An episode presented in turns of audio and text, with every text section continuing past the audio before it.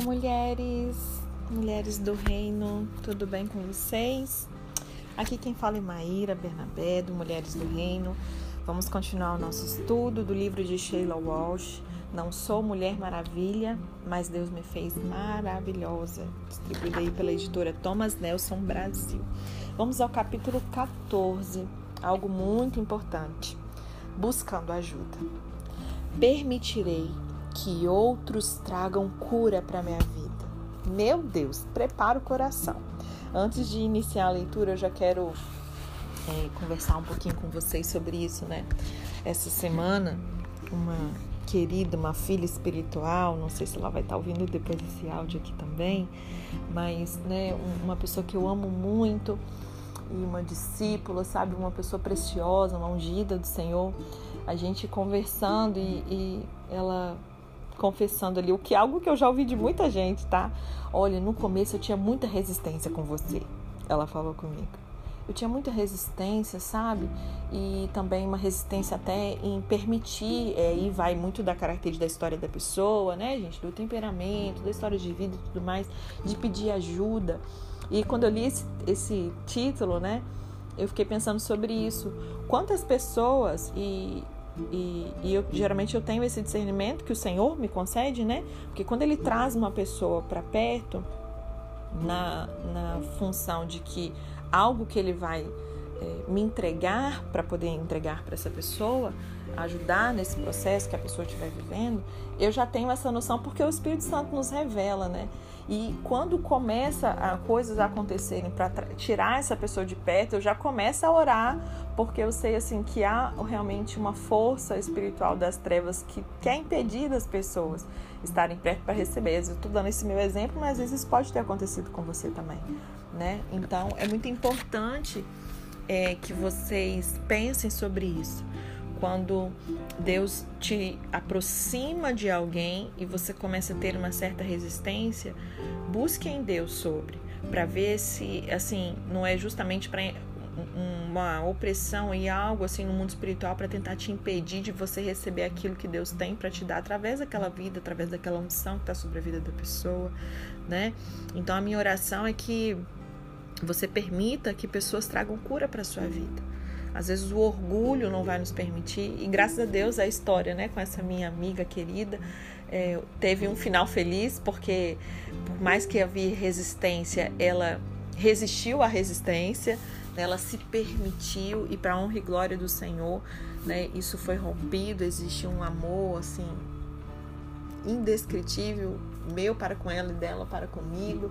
E graças a Deus o Senhor tem me permitido, me dado a graça e o privilégio de poder ajudar nessa caminhada, de ser meio que um arco para essa flecha que vai muito longe, né? Então, permita que os outros tragam cura para sua vida. Vamos falar sobre buscar ajuda? Lucas 5, verso 18 a 20 diz assim: Vieram alguns homens trazendo um paralítico numa maca e tentaram fazê-lo entrar na casa para colocá-lo diante de Jesus. Não conseguindo fazer isso por causa da multidão, subiram ao terraço, baixaram em sua maca através de uma abertura até o meio da multidão, bem em frente de Jesus. Vendo a fé que eles tinham, Jesus disse: Homem, os seus pecados estão perdoados. Vamos lá. Christian e eu chamamos de Pobre Ruth. O apelido confundiu inicialmente. Ela ganha bem como decoradora de interiores, então isso não poderia ser referido à situação financeira, né, dessa pessoa. Os pés lhe incomodavam um pouco, mas tirando isso, está em boa forma fisicamente. E Christian explicou a nossa escolha do apelido um dia, quando Barry e ela estavam saindo pela porta da frente para comprar tapetes. Disse assim: Dona Ruth, mamãe e eu chamamos a senhora de Pobre Ruth porque sabemos como é fazer compras com papai. Ele é muito exigente. E eu acrescentei, e também é perfeccionista. E aí Christian continuou, exageradamente. E eu sugeri, até obsessivo. E Ruth sorriu e disse: oh, já lidei com pessoas muito piores do que seu pai. E saiu ali com um sorriso ingênuo. Fechamos a porta, olhamos um para o outro e dissemos: Pobre Ruth. Eles retornaram várias horas depois. Christian e eu estávamos esperando na porta da frente. Acompanhamos Ruth até o sofá Christian ajudou a tirar seus sapatos, eu ajeitei as suas pernas no banquinho. E ela olhou para nós, segurando o desespero, e disse: Eu sei, Ruth, não tente falar. Cinco tapetes. Quão difícil pode ser? Barry, ele tem um dom para decoração, mesmo que todos aqueles que o ajudam precisem de terapia intensiva depois disso. Nossa nova casa, ela tem piso travertino e madeira de lei, então nós precisávamos de tapete para aquecer os cômodos. E a pobre Ruth disse a Barry que tinha o contato perfeito para ótimos tapetes que não custariam muito. Quando ela voltou, cambaleando para nossa casa aquele dia, eu perguntei a Barry se eles tinham achado o que eles estavam procurando. Ele me contou que a loja era fantástica, mas discordou da sugestão da vendedora idosa. E ele disse: Eu mostrei fotos da nossa casa, alguns móveis, e ela me disse que nós precisamos de tapete azul marinho profundo e vermelho para o nosso estilo de casa. Mas eu respondi que nós queríamos preto e vermelho. E eu perguntei: Queremos? E ele respondeu com um sorriso confiante: Sim, queremos. E a primeira leva de tapetes chegou. Havia um para a sala de jantar, um para a sala de estar, um para a sala de estudos e um para o meu escritório e um tapete redondo ali para a entrada. Eu achei que eram muito bonitos, mas eu estava errada. Belry disse que eles eram pretos demais e precisavam ter mais vermelho. Primeiro round. Vamos ao segundo round. Enquanto via os homens desenrolarem os tapetes, eu tinha certeza de que eles serviam mais vermelho e menos preto. Oh, Gálata tola! Aparentemente o vermelho estava no lugar errado. Podia ter mais vermelho, mas não simplesmente qualquer lugar. Vamos ao terceiro round. Quando abri a porta para os dois homens da loja de tapetes, trocamos olhares cheios de palavras. O olhar deles dizia assim: imploro, gostem deles. E os meus diziam assim: quem dera fosse tão simples. Eu vou poupá-lo do quarto, quinto, sexto e sétimo rounds, tá?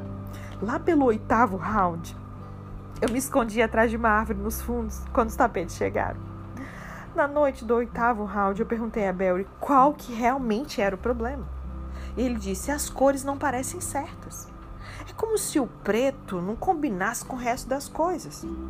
E aí eu perguntei: Você lembra de que originalmente a moça do tapete sugeriu um azul escuro, que o azul escuro ia ficar melhor? E aí ele disse, puxando uma revista de decoração italiana, assim: Ainda acho que não tá bom. Quando você olha todos esses tapetes aqui, eles são. Na verdade, eles são azuis. Então houve o round da vitória. O nono round foi o vencedor. Enquanto os tapetes eram cuidadosamente colocados no lugar, pobre Ruth estava sentada no sofá e eu tenho certeza de que podia ouvi-la silenciosamente cantarolando o coro do Aleluia. Os tapetes azuis parece que vieram para ficar. Há conversas até de arrancar as etiquetas, mas ainda não estou comemorando. Eu brinco com Barry sobre a sua busca meticulosa pela coisa certa, mas eu sei que significa muito para ele que a nossa casa seja um lugar de beleza, de santuário. Ele está aprendendo em toda essa aventura em casa a deixar que os outros o ajudem. Pode ser difícil aceitar ajuda se você não foi programado para isso. A frase favorita de Barry é: O papai sabe. Geralmente está certo que pode ser irritante. No último Natal, Christian e eu encomendamos um pijama com a frase O papai sabe, bordado ali no bolso da camisa. Era uma brincadeira, mas ele tomou aquilo como um grande elogio. Algumas pessoas, elas não aceitam a ajuda dos outros porque acham que não precisam. É uma questão de orgulho. Talvez você seja orgulhosa e nem percebe. Sabia? Já outros não aceitam ajuda porque acham que não merecem ajuda quase um orgulho às avessas, né? A verdade é que todos nós precisamos de ajuda de vez em quando. Quando estamos abertos a deixar alguém trazer novas perspectivas, pode ser possível derrotar anos e anos de frustração. Eu já li a definição de insanidade como continuar fazendo a mesma coisa várias vezes esperando um resultado diferente. É insanidade, gente você continuar fazendo a mesma coisa várias vezes esperando um resultado diferente. Quantas de nós seriam declaradas insanas sob essa classificação. A gente fica fazendo a mesma coisa repetidas vezes, querendo um resultado diferente. Tentamos e tentamos e permanecemos no mesmo lugar. Precisamos da contribuição e da direção daqueles que têm o dom de ajudar os outros. No corpo de Cristo, todos temos dons diferentes. Deus dá talentos e habilidades diferentes a cada um de nós para serem usados com o objetivo de reforçar a sua família, levar outros até Ele. Paulo ele escreve para a igreja em Roma, destacando alguns desses dons. Vamos ler? Romanos 12, verso 4 a 8 diz assim: Assim como cada um, de, cada um de nós tem um corpo com muitos membros e esses membros não exercem todos a mesma função, assim também em Cristo nós, que somos muitos, formamos um corpo e cada membro está ligado a todos os outros. Temos diferentes dons de acordo com a graça que nos foi dada. Se alguém tem o dom de profetizar, use-o na proporção da sua fé. Se o seu dom é servir, sirva. Se é ensinar, ensine. Se é dar ânimo, que assim o faça. Se é contribuir, que contribua generosamente. Se é exercer liderança, que exerça a liderança com zelo. Se é mostrar misericórdia, que o faça com alegria. Então, tudo tem a ver com Deus. Está claro que os dons têm pouco a ver com aquele que recebe e tem tudo a ver com aquele que dá. É o que eu costumo dizer, gente. Assim, às vezes as pessoas olham pra gente e falam: Nossa, Fulano, nossa, Maíra, Maíra nada. Tem a ver com ele, com o dom dele. Aquilo que eu recebo é de por exemplo, aquilo que vocês precisam é o que Deus vai me dar. Porque não tem a ver comigo, tem a ver com aquilo que vocês precisam receber. Entende? Todo dom ele vem da graça de Deus e é igual aos olhos dele. O problema é, eles normalmente não são iguais aos nossos olhos. Alguns dons ele acabam sendo mais atraentes, né, que outros na nossa cultura. Por exemplo, na maioria das igrejas, um professor, um mestre, um líder, ele recebe mais respeito ou é considerado mais valioso com alguém cujo dom seja dar ânimo, por exemplo. Mas se alegamos entender bem as escrituras, nós devemos aprender a nos relacionar com os outros corretamente. É necessário grande vigilância interna para evitar os valores e atitudes da nossa cultura e ter a mente de Cristo quando a gente olha um para o outro. Quando nós temos o um entendimento bíblico dos dons, nós aceitamos mais facilmente a ajuda dos outros, que têm os dons da compaixão, da piedade, da ajuda, do discernimento, dom do ensino. Não é o caso de dizer não sou tão importante quanto fulano porque eu não sei fazer aqui e ele sabe. É fazer as pazes com os diferentes dons e habilidades que Deus deu a cada um de nós, que servem para que nós ajudemos uns aos outros. Você tem algo que eu não tenho, nós precisamos uns dos outros. É necessário uma certa quantidade de coragem para pedir ajuda, uns mais, outros menos, e talvez ainda mais para você receber ajuda. É somente quando estamos livres daquela bagunça do armário da Mulher Maravilha, a vergonha, o medo, a insegurança, a raiva, que a gente chega num lugar suficientemente seguro para pedir ajuda sem nos desmancharmos em lágrimas ou rejeitar a pessoa que está nos ajudando. Muitas vezes nós vivemos vidas muito solitárias, desnecessariamente.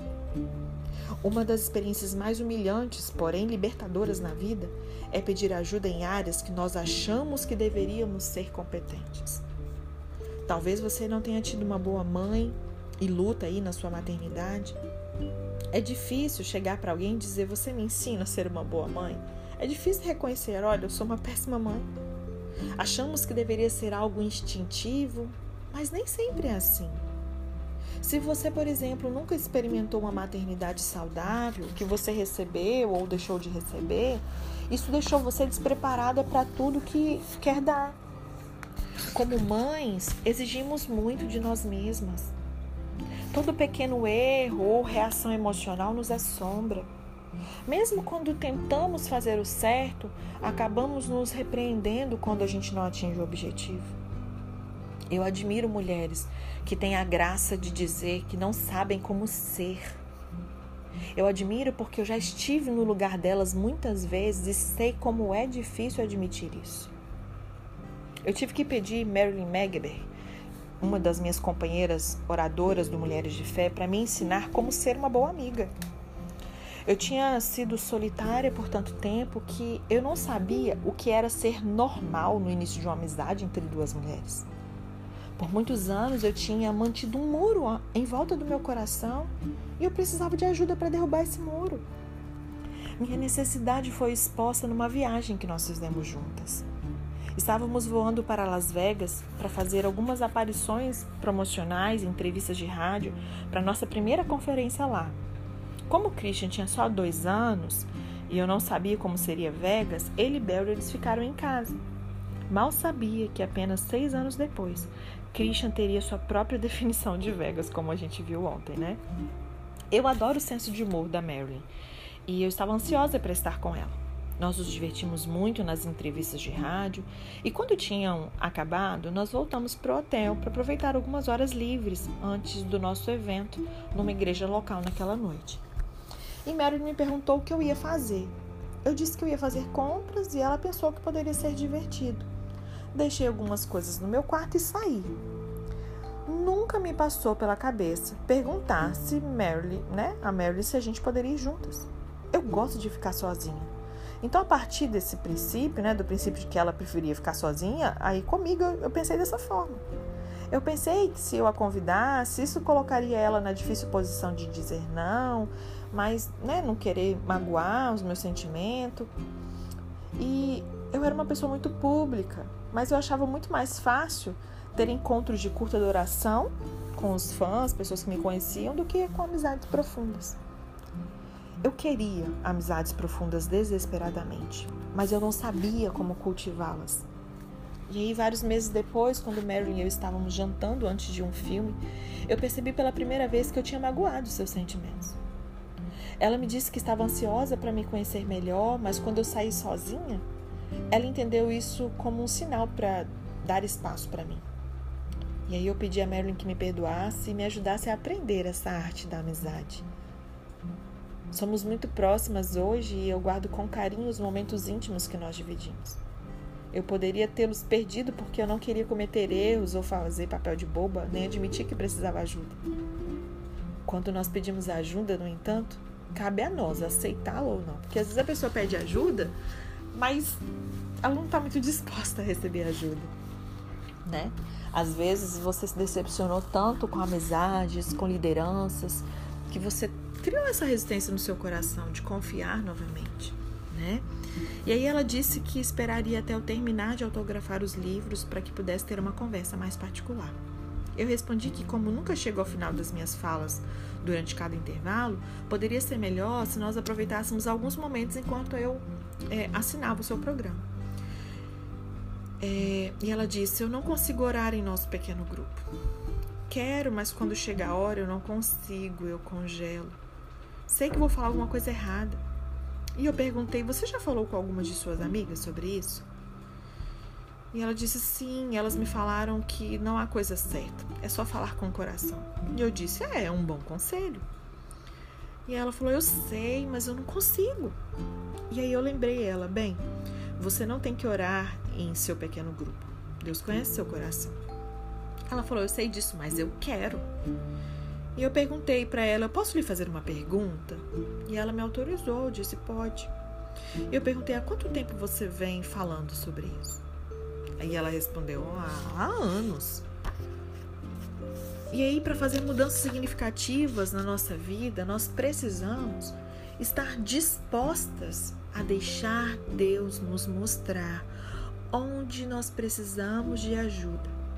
E aí, estarmos dispostas a abandonar a maneira como nos definimos previamente. Chega um ponto em que nós temos que tirar as etiquetas e nos comprometer com uma nova identidade. Barry ele levou meses para conseguir dizer: esses tapetes ficam. Várias vezes ele ficou tentando trazer de volta alguns velhos tapetes só para se certificar completamente que ele tinha gostado da sua decisão mas com ameaça de danos físicos pairando sobre sua cabeça, finalmente ele tirou cada etiqueta daqueles tapetes e colocou ali suporte sobre eles. Nossa casa é um lugar mais bonito por causa de pobre Ruth, a moça dos tapetes, e por Barry. O trabalho em equipe, ele pode produzir resultados maravilhosos. Não queira vencer sozinha, amada. Existe alguém que o Senhor preparou para te ajudar naquela sua necessidade. Então não ache que você não é merecedora ou não se acha boa, não se ache boa o suficiente para não precisar de alguém. Não pense que outros vão te ferir como outras pessoas fizeram. Ore, leve isso a Deus. Confie nele, não é confiar no outro, é confiar que o Senhor, ele pode sim trazer pessoas para que você que possa confiar, pessoas segundo o coração de Deus, que tem ali o dom necessário para te ajudar no que você precisa. Amém? Vamos ao nosso olhar no espelho, nosso momento de reflexão. Pense aí é, em que áreas, vou falar no plural, porque às vezes não é uma área só, né? Em que áreas da sua vida você precisa de ajuda? Aqui já é um grande passo. Reconhecer. Às vezes a gente se engana, né? A gente precisa mais uma vez fazer esse exercício de olhar no espelho. Que áreas da sua vida você precisa de ajuda? E aí, se você tem muita dificuldade, não só em reconhecer, às vezes você até sabe as áreas que você precisa de ajuda. Por que, que é difícil pedir ajuda para você? Como é que você se sente quando você, quando você admite que você precisa de ajuda? Quais sentimentos brotam? Que pensamentos vêm à sua mente? E a minha pergunta é: e você já sabe que a minha oração é para que você diga sim. Você está disposta, está pronta para poder pedir ajuda? Eu espero que sim. E eu me coloco à sua disposição, caso eu possa te ajudar em algo. Amém? Vamos à oração do armário? Deus Pai, obrigado por ter me feito parte da sua família. Eu te peço que me mostre onde eu preciso de ajuda, quais são as áreas da minha vida que eu preciso de ajuda. E eu peço que o Senhor me dê a graça e a humildade para poder pedir ajuda. Que o Senhor venha abrir os meus olhos para mostrar quem são as pessoas que podem me ajudar em cada área que eu preciso de ajuda. Em nome de Jesus. Amém.